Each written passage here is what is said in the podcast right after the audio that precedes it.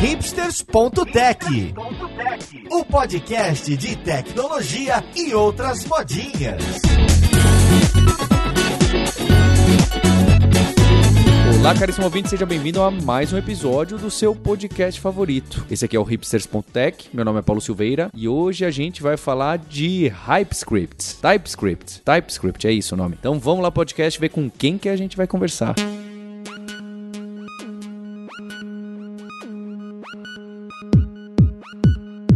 E para a conversa de hoje, eu tô aqui com a Loiane Groner, engenheira de software no Citibank, conhecida de longa data na minha carreira, uma, uma profissional que eu admiro muito. Como você tá, Loiane? Oi, Paulo, tudo bom? Tô bem, e vocês aí? Tudo ótimo por aqui. Estamos aqui também com a Roberta Arcoverde, nossa co-host. Como você tá, Roberta? Oi, Paulo, tudo tranquilo? Vamos falar de TypeScript hoje, novo saborzinho de front-end, coisa que é sempre um desafio para mim. É, eu tava pensando aqui, eu achei que era todo mundo tava falando do, dos States ou de algum lugar assim, mas não, né? É, eu e a Roberta aqui no Brasil, Loiane na Flórida e diretamente do Canadá, acho que é isso, Carlos Vilela, que é Engineering Manager na Segment. Como você tá, Vilela? Oi, Paulo. Oi, pessoal, tudo bem? Tudo ótimo por aqui. Eu tô em Vancouver, Canadá. Tá frio ou muito frio?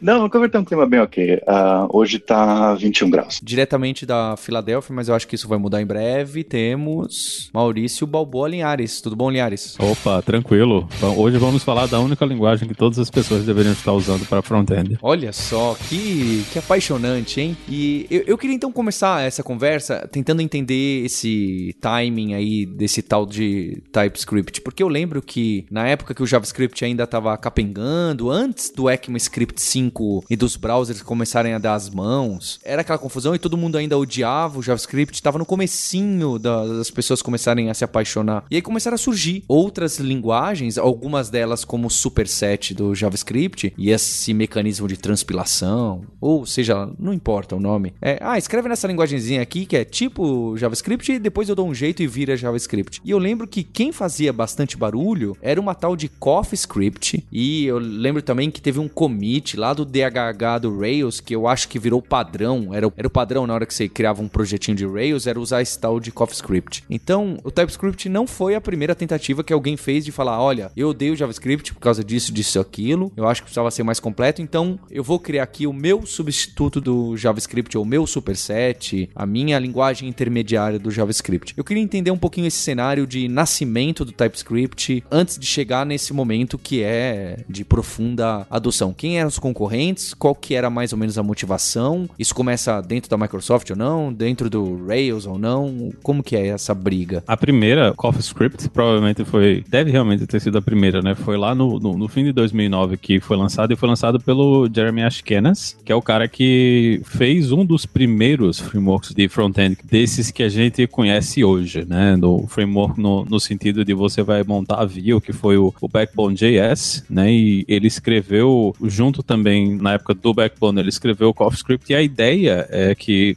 como na época a velocidade de desenvolvimento do JavaScript era aquela coisa terrível, né? Você estava sempre dependendo dos navegadores resolverem todos juntos que existia uma coisa que deveria ser JavaScript e nenhum dos navegadores e os grandes navegadores, né, principalmente a Microsoft, não tem interesse nenhum em ver essa coisa andar. E a comunidade começou a trabalhar em cima dessa coisa que a gente chama depois, né, a gente veio chamar de transpiladores, né? Que você pega uma linguagem e você transpila essa linguagem para JavaScript JavaScript. Então você está escrevendo em uma linguagem que pode ser próxima a JavaScript ou não, né? O, o CoffeeScript ele é bem próximo a, a JavaScript em termos de, de runtime e na estrutura mesmo da linguagem em si, mas a ideia é que você conseguiria escrever em uma linguagem mais bonitinha, né? Com mais funcionalidades e um compilador ia, ia rodar em cima disso aí, ia gerar o JavaScript e você ia carregar esse JavaScript dentro do navegador. Então a ideia era que, como era o sofrimento de você trabalhar com JavaScript era tão grande, a gente já estava acostumado a usar essas coisas, essas abstrações em cima, né? Nessa época você imagina que ninguém programava nada em JavaScript sem usar jQuery. Né? Não, não existiam aplicações. Você, você não fazia uma página web sem usar jQuery, porque as chances de você conseguir fazer isso funcionar nos vários browsers era praticamente nenhuma, né? Então a comunidade estava acostumada a ter essa coisa. Sempre tem uma camada de abstração. O Jeremy lá levou essa camada de abstração mais para frente ainda com uma linguagem completa que fazia várias coisas que a gente não conseguia ver em JavaScript e criou também essa ideia de você prototipar novas funcionalidades, né? Então, muito do que esse movimento gerou para dentro da comunidade de front-end foi que dava pra gente testar coisas novas, uma nova linguagem. Hoje a gente faz isso direto no, no JavaScript mesmo, quando você está usando transpiladores como Babel e, e, coisas desse tipo, mas foi essa coisa de criar novas linguagens que transpilavam, se transformavam em JavaScript no final, né? Que mostrou pro, pro pessoal, disse, olha, a gente não precisa simplesmente resolver meter uma funcionalidade no JavaScript, né? A gente pode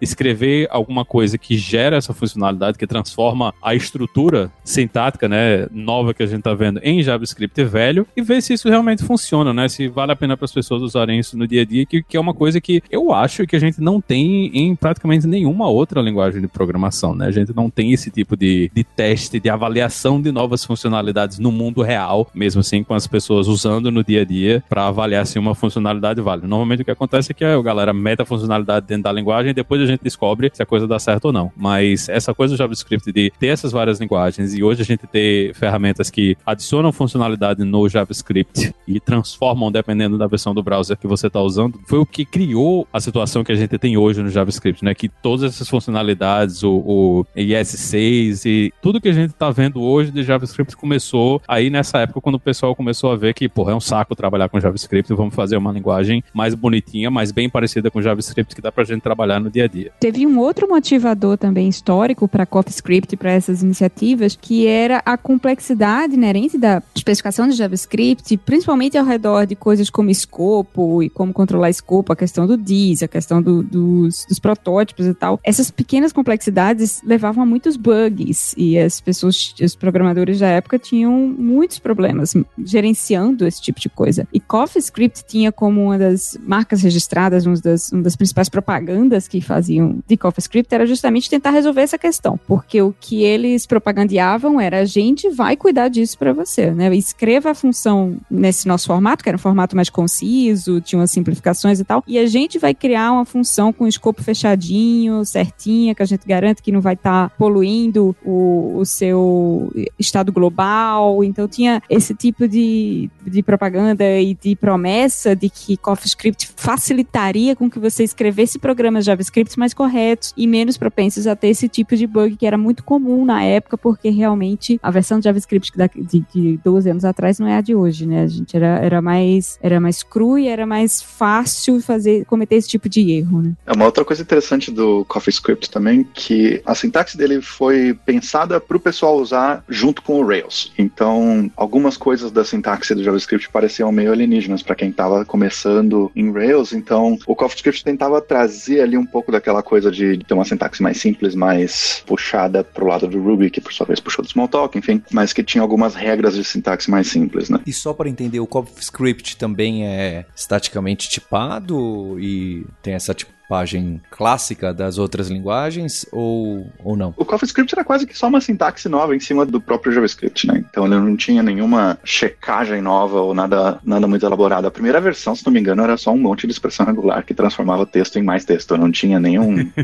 um parser parser mesmo. Claro, depois apareceu todo o ferramental em cima, mas a, o primeiro rabisco ali para ver se o CoffeeScript ia ser funcional ou não era só uma transformação de texto pura mesmo. E o que empurrou mesmo o, o CoffeeScript foi isso aí que o, o CP falou, né? Foi o Rails. Surge a linguagem, mas como, como a comunidade Rails estava fazendo muita coisa com JavaScript, né? A gente tinha coisas como o RJS, que você gerava JavaScript ali direto para rodar dentro do navegador, então o pessoal estava se acostumando a escrever bem mais JavaScript. E quando o DHH resolveu que, que eles iam usar CoffeeScript pra, como padrão do Rails, foi isso que causou o estouro, né? De, de CoffeeScript e transformou ele na, na grande linguagem, a linguagem de segundo lugar, né? No, no, no JavaScript. Hoje é uma coisa que a gente ouve muito menos por causa da, dos avanços que o JavaScript mesmo fez e outras linguagens como o TypeScript, né? Mas, mas na época o, o a decisão do, do Rails de usar CoffeeScript empurrou a linguagem para aparecer para todo mundo ver, né? No, no dia a dia. Bem, então como que fica com o TypeScript em si? Quando que aparece e quem impulsiona?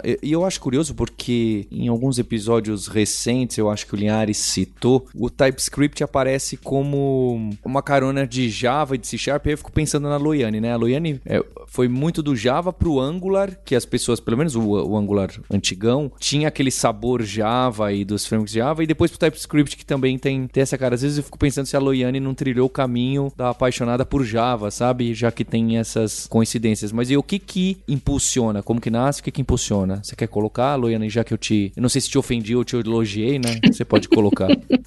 O TypeScript hoje ele tem quase oito anos, né, de idade, mas tem basicamente quatro anos para para cá é que ele começou a se popularizar. E um dos motivos disso foi a adoção do TypeScript pelo Angular, né? Então um é, levou um framework do, do front-end a adotar o TypeScript como uma, digamos, uma linguagem padrão, né, para se construir aplicações, que acabou impulsionando a comunidade a adotar o adotar o superset, né, adotar essa linguagem. Então, desde 2016, ali começo de 2016 por aí, é que a gente começa a ver aí essa adoção mais pela comunidade, né? E hoje a gente vê sendo adotado, né, por basicamente qualquer projeto de, de front-end, né, independente do framework, seja com React, com Vue, com Angular, né, e com outros frameworks que, que existem também, e até no back-end também, juntamente com o Node.js, que agora tem crescido cada vez mais também a adoção no, no lado do back-end. E a gente tem concorrências, né, que hoje, hoje pouca gente fala, né, mas o Facebook fez o Flow, que era para ser uma coisa que você conseguia adicionar anotações de tipo dentro do JavaScript em si, né, e eles tentam, né, acho que estão tentando até hoje empurrar isso aí com o pessoal que usa React, mas terminou não pegando, né, TypeScript como é bem, é, é um pouco mais avançado, tem funcionalidades que você não encontra diretamente em JavaScript, que você eventualmente vai ter que usar um, um transpilador para poder adicionar. Terminou que TypeScript talvez seja a, a, linguagem que ganhou, né? A gente tem várias outras linguagens de nicho que o pessoal ainda usa de vez em quando. Tem ClojureScript, que é baseado em, em Clojure, tem PureScript, que é mais parecido com Haskell. Então, tem várias outras microlinguagens, né, que você pode usar, mas o, o grande problema que você vai encontrar quando você trabalha com essas linguagens que vão mais longe do JavaScript é que é muito difícil de você integrar de volta com o código. Então, se você está escrevendo alguma coisa com ClojureScript, ou você vai escrever alguma coisa com PureScript, no geral você tem que ter uma camadinha de tradução quando você tem que chamar alguma coisa em JavaScript, e esse é o tipo de coisa que vai fazer com que as pessoas olhem e pensem, pô, pra que que eu tô tendo esse trabalho de ter que criar, criar essa chamada como se você estivesse fazendo uma chamada nativa, né? Você tá saindo do seu ambiente fazendo uma chamada nativa para rodar um, um, código estranho, né, que seria o código JavaScript, e isso termina deixando com que essas outras linguagens elas sejam bem mais de nicho do que o que a gente tá vendo acontecer com o TypeScript hoje, que tem chamado muito mais atenção e tem tido mais, muito mais boa vontade da comunidade, né? Apesar de ser um, um produto da Microsoft, o pessoal não, não associa muito, né, a, a, Microsoft do passado ao TypeScript. Importante frisar também que um dos criadores de TypeScript, um, um dos líderes de desenho, né, de, de projeto do TypeScript é o Anders Herzberg, que era também um dos criadores de C Sharp, de Delphi e de Turbo Pascal. De Delphi, exato. Esse cara tá em todas, né? É um, um gênio. Tá em todas. É um grande designer de, de linguagens de programação, realmente. Uh, e de fato, como a Loiane estava falando, né, que começou a despontar quatro anos atrás, eu fiquei curiosa e fui dar uma olhada nos números que eu gosto sempre de comparar. E de fato, é, ela foi muito precisa, porque foi no iníciozinho de 2016 tem um boom no conteúdo do, do Stack Overflow da tag de, TypeScript que quase que triplica, não, deduplica em comparação a, a, a, um ano atrás apenas, em 2015, né, a quantidade de conteúdo de pergunta e resposta criada com a tag TypeScript. Já é de longe dessas tecnologias de front-end, já é, já tá, só tá atrás de JavaScript mesmo, porque enfim, são muitos anos uh, JavaScript na frente, vai demorar muito ainda para JavaScript que tem rodando no mundo ser substituído por outra coisa, mas TypeScript tem, é, é muito claramente o, o segundo colocado colocado entre as linguagens de front-end aqui, e eu diria que está bem mais na frente se a gente a pergunta não fosse o que você usa e sim a pergunta fosse do, o que, que você gosta de trabalhar, né? E a gente tá vendo diferenças até agora com o Deno, né? O, o, o concorrente do Node feito pelo cara do Node que assumiu que TypeScript é a linguagem padrão, né? Tá, assume-se que, que você vai querer trabalhar com TypeScript quando você tá fazendo coisas com Deno e, e isso também pode ser outra coisa que vai empurrar a linguagem ainda mais, né? Quem quiser trabalhar nesse novo ambiente aí vai, vai, nessas, vai provar, muito provavelmente ir trabalhar com TypeScript, né? Em vez de usar qualquer outra coisa. É, e pegando um gancho ali do que a Roberta falou sobre o Anders, né? Tá envolvido na criação e é justamente aquilo que o Paulo falou no início, né? Da questão de ser um pouco parecido com a parte de C Sharp e Java, justamente porque o Anders foi um dos criadores também do TypeScript, que a gente tem esse feeling, né? Essas funcionalidades parecidas que existem tanto no C Sharp e no Java, também agora no TypeScript. Então, é meio que virou um. Um se, o, se o C Sharp e o Java tivessem um filho, seria um TypeScript aí, mais ou menos. Adorei. Não sei se é bom ou se é ruim, né? Mas, mas tudo bem. Isso aí fica ao, ju ao, ao julgamento de cada um. Eu só não entendi, Roberto, se tem algum motivo em 2016, eu não sei, dessa época que tem, porque tudo bem, né? Agora o Deno falou, é tudo em TypeScript. Teve algum... Sim, foi o que a Loiane falou, foi a adoção do Angular. Tudo bem, mas a adoção do Angular era obrigatório? Mas o Angular é de bem antes que isso. O Angular versão 2+, né? Não o Angular JS, ah. que é aquela versão, né? Quando ele foi lançado, você tinha opção de fazer puramente com JavaScript. Eu acho que você tinha opção de fazer com Dart também, se eu não me engano e com TypeScript, mas toda a documentação você encontrava tudo em TypeScript, então ah. acabou meio que deixando de lado essas outras e a adoção oficial se tornou o TypeScript. E ainda é assim no Angular e não é assim no React? O React por padrão, se eu não me engano, é, com o JavaScript mesmo, né? Como o, Maurício falou antes, você tem o Flow, que é, seria uma alternativa do TypeScript, né? Que foi criada pelo Facebook também. Mas hoje em dia, quando você conversa com as pessoas, quando elas estão criando projetos em React, é meio que padrão você também adotar o TypeScript. Oh, então, o TypeScript acabou desbancando um pouquinho o, até o mesmo Flow. E já colocando na frente das carroças, existiria, eu fiquei pensando isso, acho que ontem, né? Leva gravar TypeScript. Por que, que alguém não chega lá e o cara lá do ECMA lá bate o martelo? Ah, vamos adotar o TypeScript mesmo e tchau pro, pro JavaScript e agora roda no browser é direto e o V8 vai ter que engolir, todo mundo vai ter que engolir. Deve ter esse tipo de discussão. É óbvio que aí também adotar de um dos grandes players, uma linguagem que nasceu de um dos grandes players, pode ter uma, ter uma questão política complicada e tudo mais, mas e aí? Tem uma conversa assim para parar? Imagina eu dou um view source aqui no, no nosso Hangout que a gente tá conversando e em vez de que eu ler um código JavaScript transpilado todo estranho, não. Eu leio um código TypeScript mesmo, tá aqui direto na minha cara. É, eu posso editar e, e, ler e tudo mais. Existe algum plano, alguma conversa assim? Bom, o Deno não deixa de ser mais ou menos isso, só que do lado do servidor da coisa, né? Eu acho que tem alguma, alguma vai ter alguma resistência a implementar o TypeScript direto nos browsers ou até mesmo diretamente na linguagem que o V8 entende, porque em runtime você não tem, talvez seja um, uma coisa meio controversa, mas em runtime você não tem tanta utilidade para os tipos, né? E como o pessoal é bastante focado no tamanho do executável, no tamanho do código que o browser lê, não ter essa informação de tipo, ou pelo menos ter um passo ali que compila ou transpila aquilo e remove essa informação de tipo do código antes de chipar aquilo para o browser, pode continuar sendo útil. Então acho que vai ter bastante briga aí para decidir uma coisa dessa. Já do lado do servidor isso não acontece, né? Então a, a adoção do Deno eu imagino que vai ser super rápida assim que o pessoal se resolver como é que vai fazer para transformar o código existente hoje em algo que possa ser executado pelo Deno, já que ele não, ele não funciona com NPM e, e tem um sistema de carregamento de código bem diferente. Uma coisa assim que é importante lembrar também é que o código JavaScript ele roda normalmente dentro de um ambiente TypeScript, né? Você não, você não precisa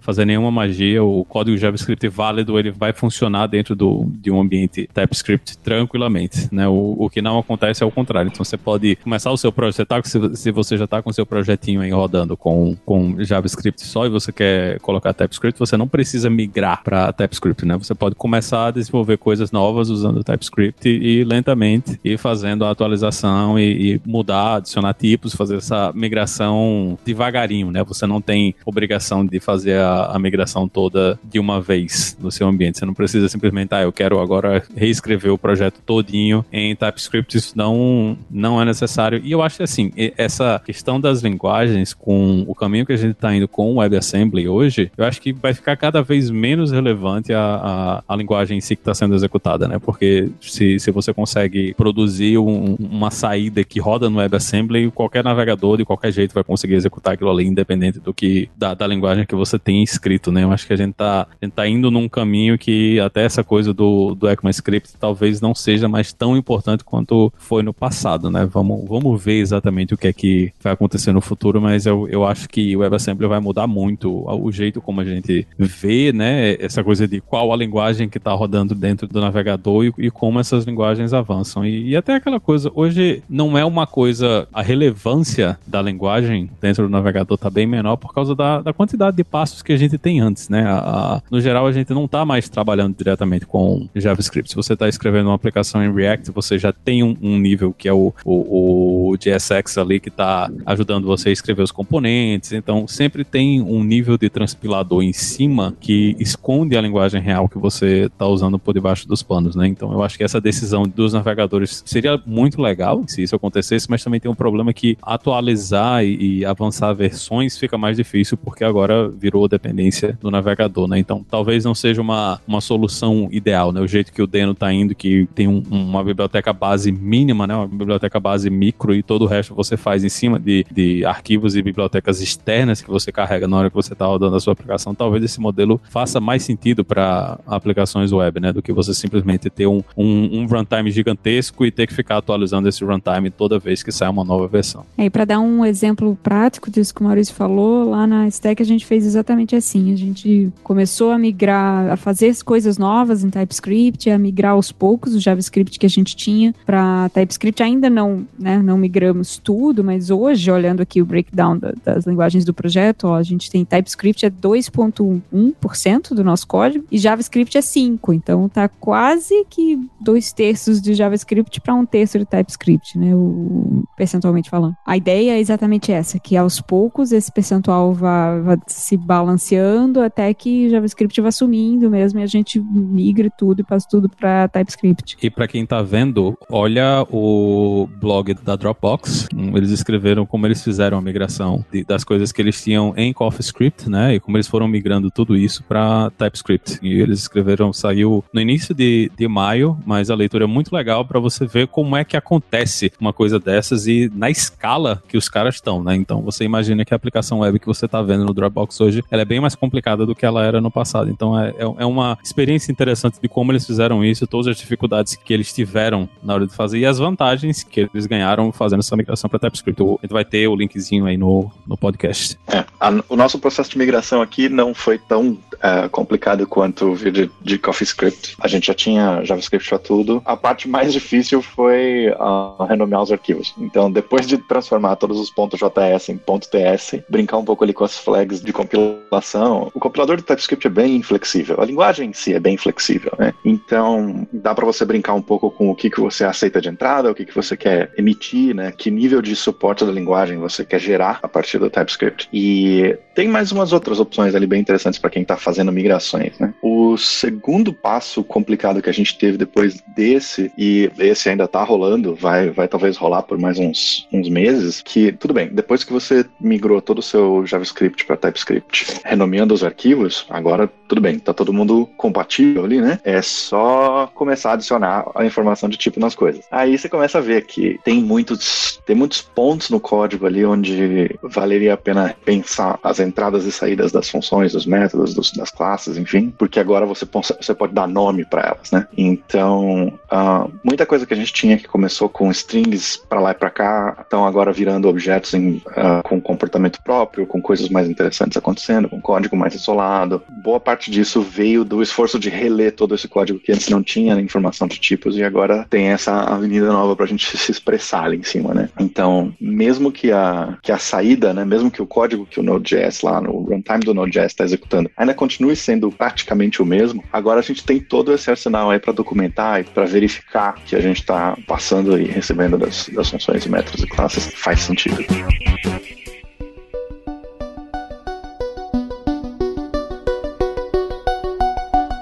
Pensando em quem tá começando com TypeScript e que veio do mundo, do universo só do dinamicamente tipado. Acho que às vezes até esse assunto que a gente fala dinamicamente tipado, estaticamente, fortemente, fracamente, às vezes quem vem puramente do JavaScript ou de outras linguagens, até essa discussão já é complicada. Quais são os maiores desafios de quem usou JavaScript a vida inteira e nunca teve contato com C Sharp, com Java, com Golang, sei lá eu que linguagem, e aí e cai, ah, eu tô no JavaScript, agora finalmente eu vou ter classe para todo lado e a tal da orientação objeto vai bater mais forte, vão me cobrar por isso. Ou as pessoas costumam começar a escrever código TypeScript muito macarrônico, muito com cara de funçãozinha estática para tudo que é lado, objetos meio bobos, tudo com string dentro, sem. Qual é o grande desafio para quem tá indo do JavaScript? Não é, não tô falando de migração, tá bem? Tô falando ele vai começar agora também a escrever TypeScript. Quais são os desafios e as primeiras barreiras aí? Eu acho que uma das coisas que as pessoas, quando elas começam a, a trabalhar com o TypeScript, é a questão de tipos, né? Como o próprio nome diz, TypeScript, né? Um script tipado. Só que uma confusão que as pessoas às vezes fazem é que não necessariamente quando você está trabalhando com TypeScript, você vai ter que tipar exatamente tudo, né? É, uma, é um superset, uma linguagem que ela vai te dar a.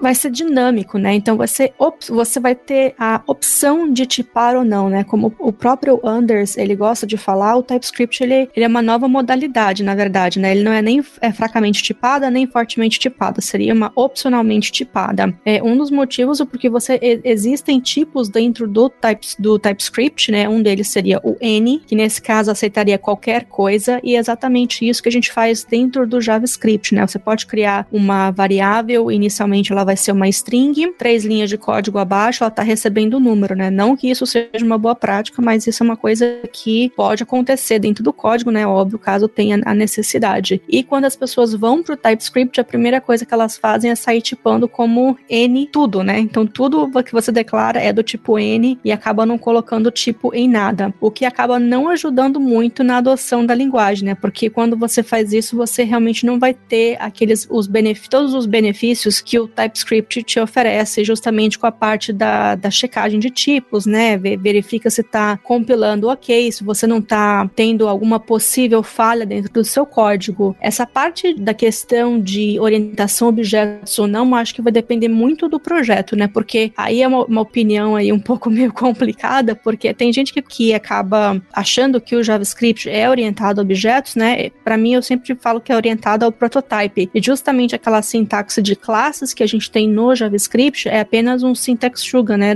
Para a parte de funções. No final ali você vai vai, ter vai ser tudo trans, ser transpilado pro JavaScript, né? E você realmente não vai ter aquela parte de classes. Mas uma das vantagens que eu vejo realmente do TypeScript também é essa parte de você poder trabalhar com orientação a objetos, que acaba ajudando você também é, organizar melhor o seu projeto, você aplicar é, padrões de projetos também, e que é isso que vai ajudar você realmente escalar o seu código, né? Do, do lado do JavaScript, que foi um dos motivos pelo qual o TypeScript foi criado, né? Foi para ajudar a escalar a base de código e não virar aquela macarronada que a gente tinha antes quando era JavaScript puro, né? Como muitas vezes acontecia. É, eu acho que outra coisa também é que não é na, dentro da comunidade e uma coisa que você vai ver no, nos frameworks que o pessoal está usando no dia a dia, essa, essa coisa de meter classe para todos os lados está ficando cada vez menos comum, né? Se você está trabalhando com, com React hoje, praticamente tudo que você vai estar tá trabalhando é, componentes funcionais, você vai, vai usar os hooks, né, para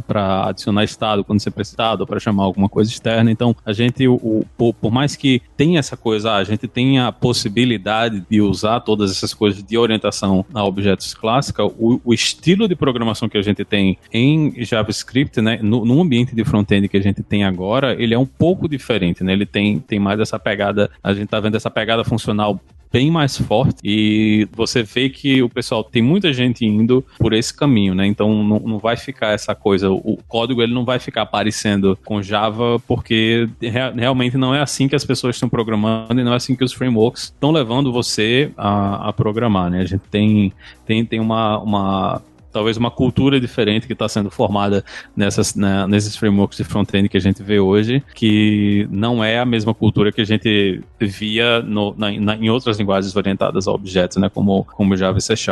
E essa questão de tipos também, aí que, que o Maurício falou, né, que não tem muito essa pegada de orientação a objetos e tal, até quando você vai criar tipos para você tipar suas variáveis, a gente acaba não criando classes, né, porque é, existe o tipo interface interface, que é do TypeScript, né, que você pode utilizar da interface no sentido da orientação a objetos, né, que a gente declara ali a nossa interface com os métodos a serem implementados pelas classes que irão é, implementar aquela interface. E nós também temos a interface como tipo, que inclusive quem começa a criar um, um projeto em TypeScript é preferível utilizar a tipagem via interface do que classes, porque no final das contas a gente vai ter que transpilar aquele código todo para JavaScript e tudo que a gente aprende sobre questões de performance e tentar deixar o nosso JavaScript o mínimo possível, né, por questões de performance, já que o usuário vai ter que fazer o download daquele JavaScript no browser depois, a parte de, de interfaces acaba ajudando também, porque quando você acaba criando uma classe no TypeScript somente para tipagem, sem realmente você adicionar nenhuma lógica de negócio ali, você vai ter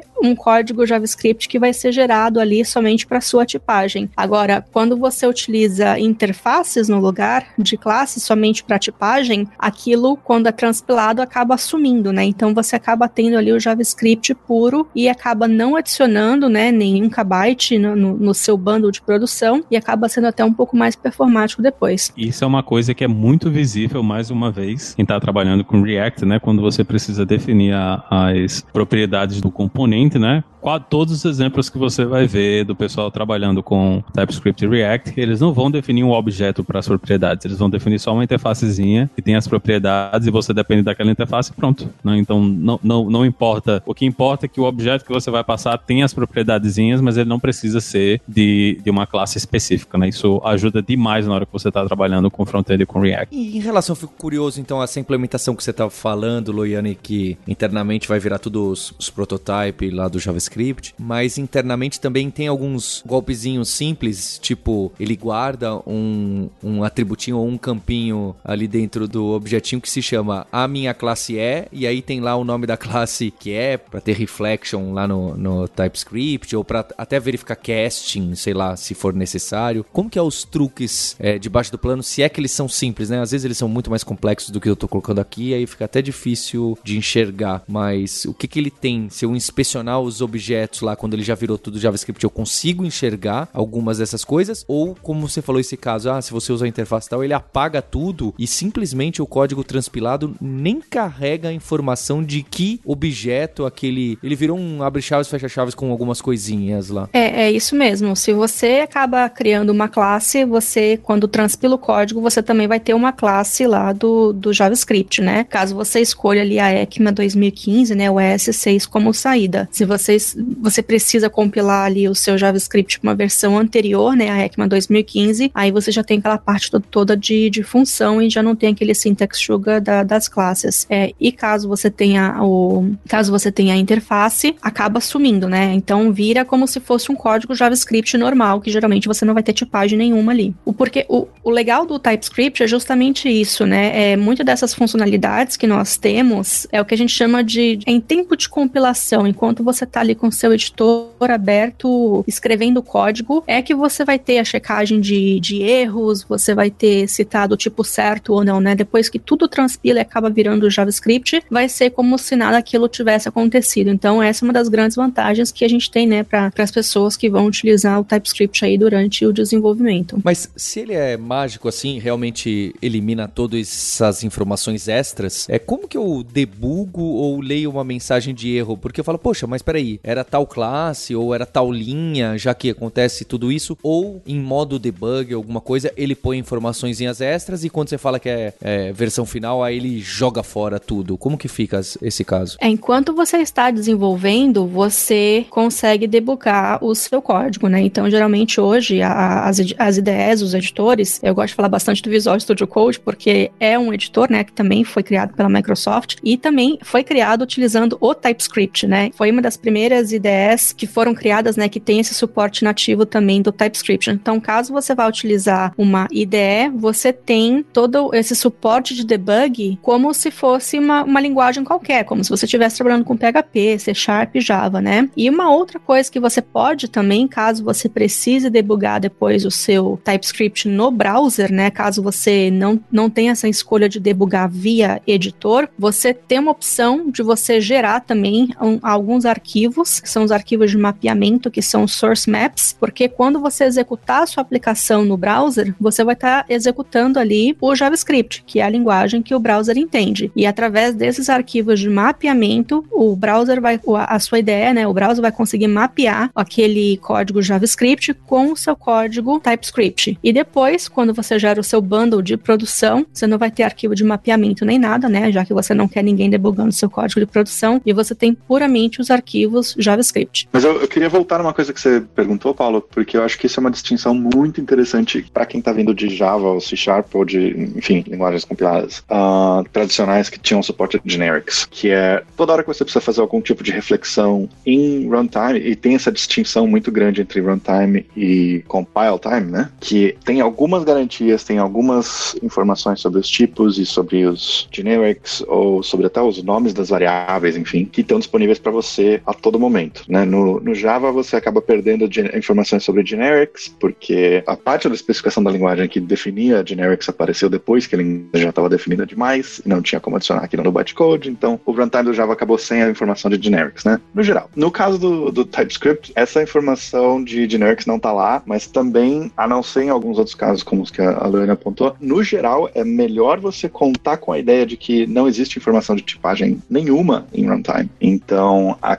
aquelas, aqueles truquezinhos de metaprogramação que a gente faria em, em é, que, que dependem da, da informação da, dos tipos em runtime, não existe mais. Não dá para fazer. Ah, por outro lado, o compilador do TypeScript é super forte. Então, ele não só te avisa de muito mais coisas do que você veria nas mensagens de erro e, e aviso do que um, um JavaC, por exemplo, como ele tenta ser bem abrangente em relação às, às checagens que, que ele deixa você fazer, né? Dá para escrever plugin para o compilador, por exemplo. Tem um, uma quantidade absurda de suporte para linters, tipo o S-lint no, no TypeScript, no, no, ambiente todo da coisa ali. Então, isso inclui o, o VS Code ou as outras ideias que tem suporte também ao, ao, ao servidor de linguagens do VS Code, por aí vai. Então, na prática, a metaprogramação em runtime ficou impossível para muitos casos, mas você tem muita coisa que você pode fazer na hora de compilar o código. Então, antes de empacotar a coisa e mandar para o navegador ou para o servidor, você consegue fazer bastante coisa interessante aí. E como que eu rodo um código TypeScript sem contar no Deno que nasceu ontem? Qual é a maneira mais simples de eu rodar um código TypeScript aqui na linha de para aparecer o Olá Mundo, sabe? Que não seja lá no browser, transpilar e abra o browser. Não, eu quero aparecer aqui na linha de comando. Você pode dar um npm install tsnode. O tsnode é um, é um bináriozinho que esconde toda essa coisa de compilação para você e abre uma REPL, uma linha de comando do TypeScript. Então, cada linha que você dá enter ali, ele executa o que você tiver colocado de código e, e é isso. E tem também o próprio TSC, né? Que é o compilador, o transpilador do TypeScript. Então, enquanto você estiver executando o seu código ali também, você cria o seu arquivo TypeScript e você consegue executar o mesmo também ali, juntamente com o transpilador e ver, por exemplo, a saída ali do, na sua, no seu editor, na, na, na ideia que você estiver utilizando. Então, se não me engano, o Visual Studio Code já vem com um analisador do TypeScript, mas não vem com um compilador, é isso? Você tem que baixar o compilador de qualquer forma, né, no, por fora. Se quiser só testar a linguagem e ver a fazer, por exemplo, se você começar a escrever lá é, var alguma coisa igual a 1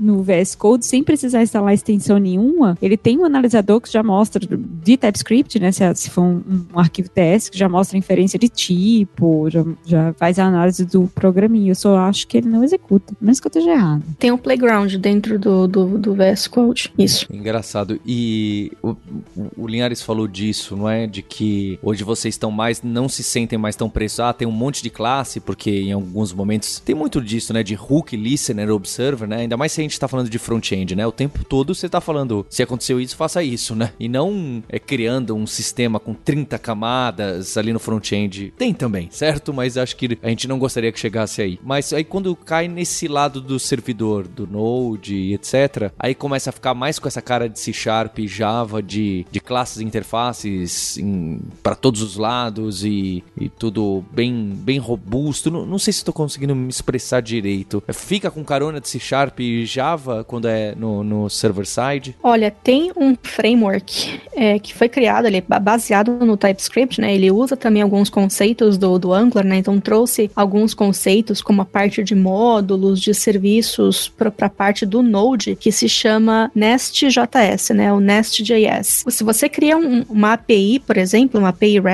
E você está criando ali o seu controller com serviços, você acaba utilizando também a parte dos decorators, né? Que a gente chama de anotação aí em outras linguagens. E se você esconde aquela parte de cima ali, que você tem os imports das bibliotecas, né? Fica a mesma coisa que um código Java, no Spring, por exemplo. Então, se você coloca lado a lado, esconde a parte de imports, é bem difícil de você dizer o que é Node.js com TypeScript ali e o que é Java. Eu gosto disso porque é bacana a gente ver essa parte de, de evolução da, da plataforma, da linguagem, né? E, e como eu sou javeiro um pouco também, eu gosto de ver como que o Node acabou copiando também bastante coisa do que a gente tem aí nessas outras linguagens como Java e C Sharp. É, a gente teve a mesma experiência por aqui também.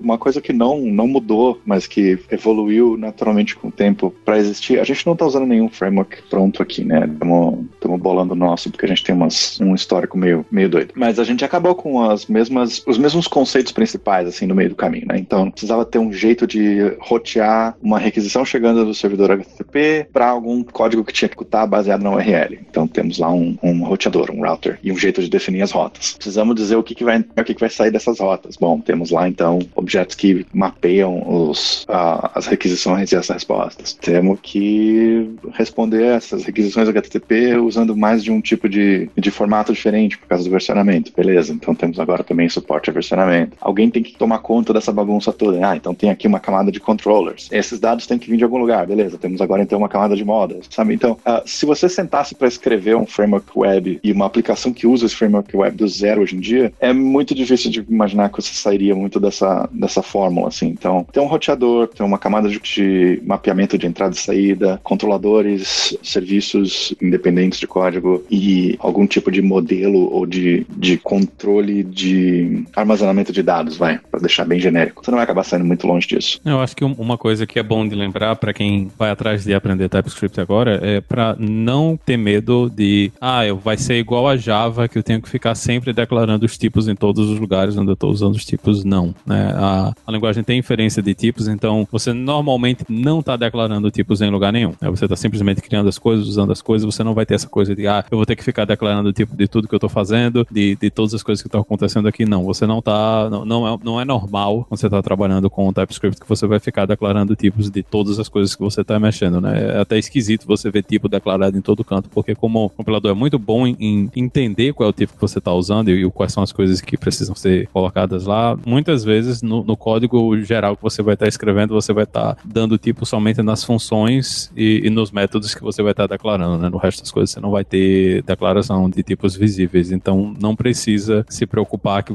você vai estar escrevendo três vezes o mesmo nome das coisas quando estiver trabalhando com TypeScript, porque não é assim que as coisas acontecem, né? O compilador ele é bem inteligente, ele ajuda muito na hora de você fazer essas coisas e tem algumas coisas que a gente recebe também de brinde, né? Então, o JSX, né, que é aquela sintaxezinha especial que a gente usa no React para declarar os componentes, já está dentro lá do TypeScript, você não precisa se preocupar, ele vai fazer isso diretamente, né? Já faz parte do compilador, você não precisa trazer coisas externas para fazer isso aí. Como a gente já tinha dito antes, todo o código JavaScript é válido em TypeScript, então você não precisa escrever, reescrever tudo do zero. E uma coisa, é, complementando também um pouco do que o Maurício falou, uma coisa legal para quem gosta muito de, de JavaScript, quer continuar assim com JavaScript, é que um dos prós para mim de utilizar o, o, o, TypeScript é que a gente consegue utilizar coisas do JavaScript da ECMA bem antes delas serem suportadas pelos browsers, né? Então, um exemplo disso seria o operador de coalescência nula, né? Que acabou de ser adicionado na ECMA 2020 e hoje no, no TypeScript a gente já consegue utilizar. Então, aquela parte também de propriedades privadas que agora tem também no JavaScript, né? Entrou também na definição da ECMA, já tem também no TypeScript. Então, o legal é que bem antes das coisas serem adicionadas lá pelo comitê da TC39, a gente consegue utilizar já dentro do TypeScript. Então, isso é uma coisa muito bacana e você vai continuar transpilando também para código que vai,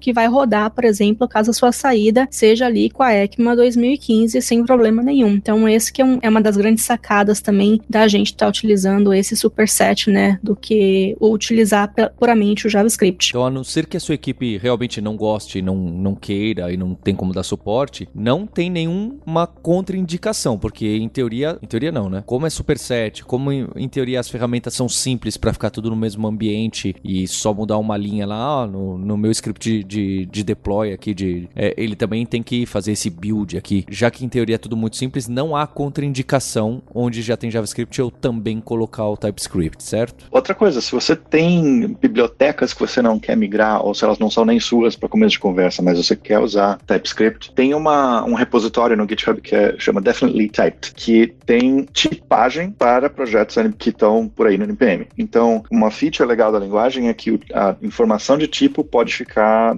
ao lado do código dela, ou não necessariamente tão ao lado assim, mas você pode dizer, por exemplo, que aquela biblioteca que você acabou de importar ali tem esses tipos aqui. Então, você cria um arquivinho .d.ts em algum lugar do seu repositório, diz ali para o compilador onde é que ele está, aí depois que você adiciona esse arquivo .d.ts ali com a informação de tipo, é mais ou menos como um header do C ou C++, né? Aquele arquivo onde você diz, essa função existe, ela recebe esses parâmetros e devolve esses retornos. Com esse arquivinho aí você pode tipar, por assim dizer, qualquer biblioteca ou qualquer pedaço de JavaScript que você tiver no seu projeto, no seu runtime. Então você pode adicionar tipagem para o compilador, ou adicionar informação de tipagem para o compilador, mesmo sem necessariamente ter que modificar o código-fonte original, que é o caso para todo mundo que está migrando uma aplicação hoje já existente em Node ou em, em front-end, para coordenar esse esforço de criar informação de tipo para todos os projetos que já existem, tem esse, esse repositório do Definitely Typed. Então, grandes chances de quando você importar uma biblioteca nova, mesmo que ela seja em JavaScript, ela já ter sido tipada por alguém que contribuiu com esse repositório. Então, teve uma coisa bem forte, teve um esforço bem grande aí da comunidade do TypeScript em, em gerar essa informação aí. Então, nem parece que você está usando uma biblioteca puramente JavaScript, você só chama os tipos ali do repositório novo, tudo começa a funcionar. Você tem autocompletion na IDE, você tem navegação entre objetos na IDE, usando ah, alguma coisa tipo command click nas, nas variáveis,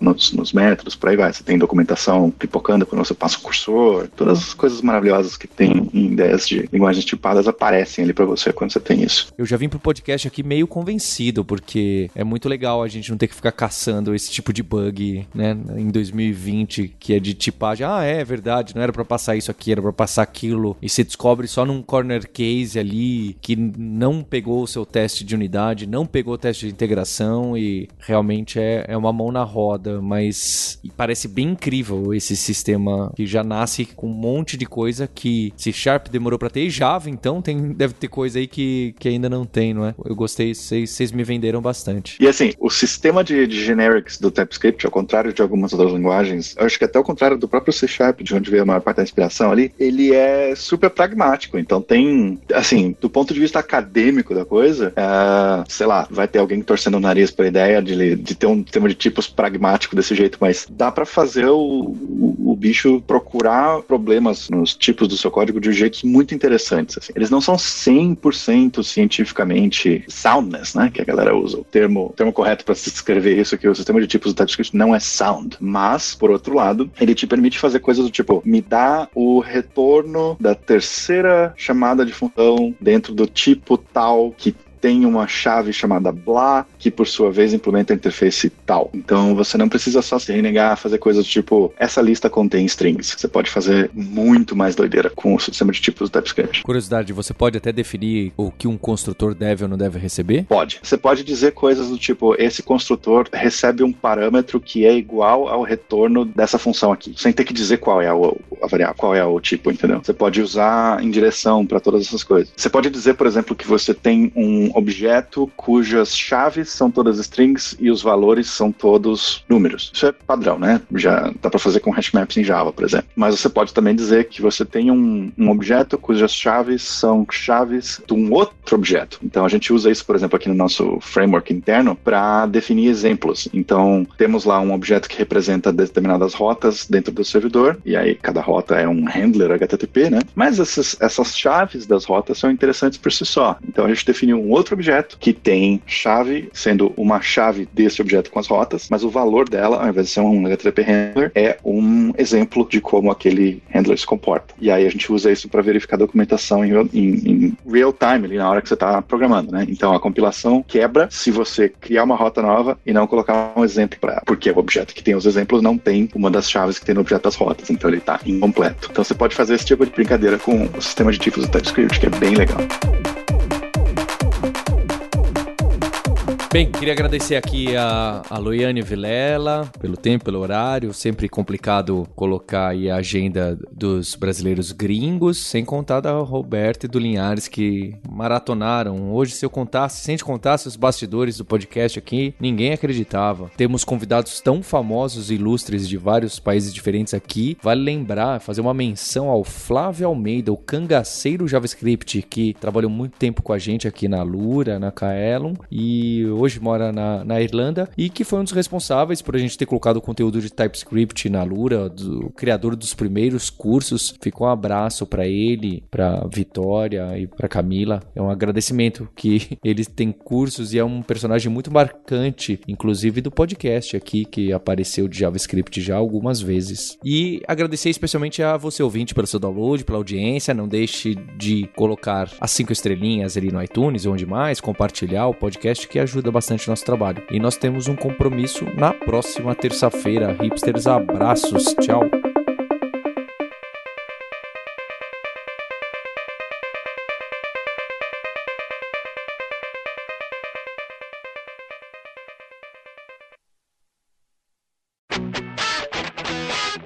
Você ouviu o hipsters.tech, produção e oferecimento alura.com.br, cursos online de tecnologia e Kaelon, ensino e inovação. Edição Radiofobia, podcast e multimídia.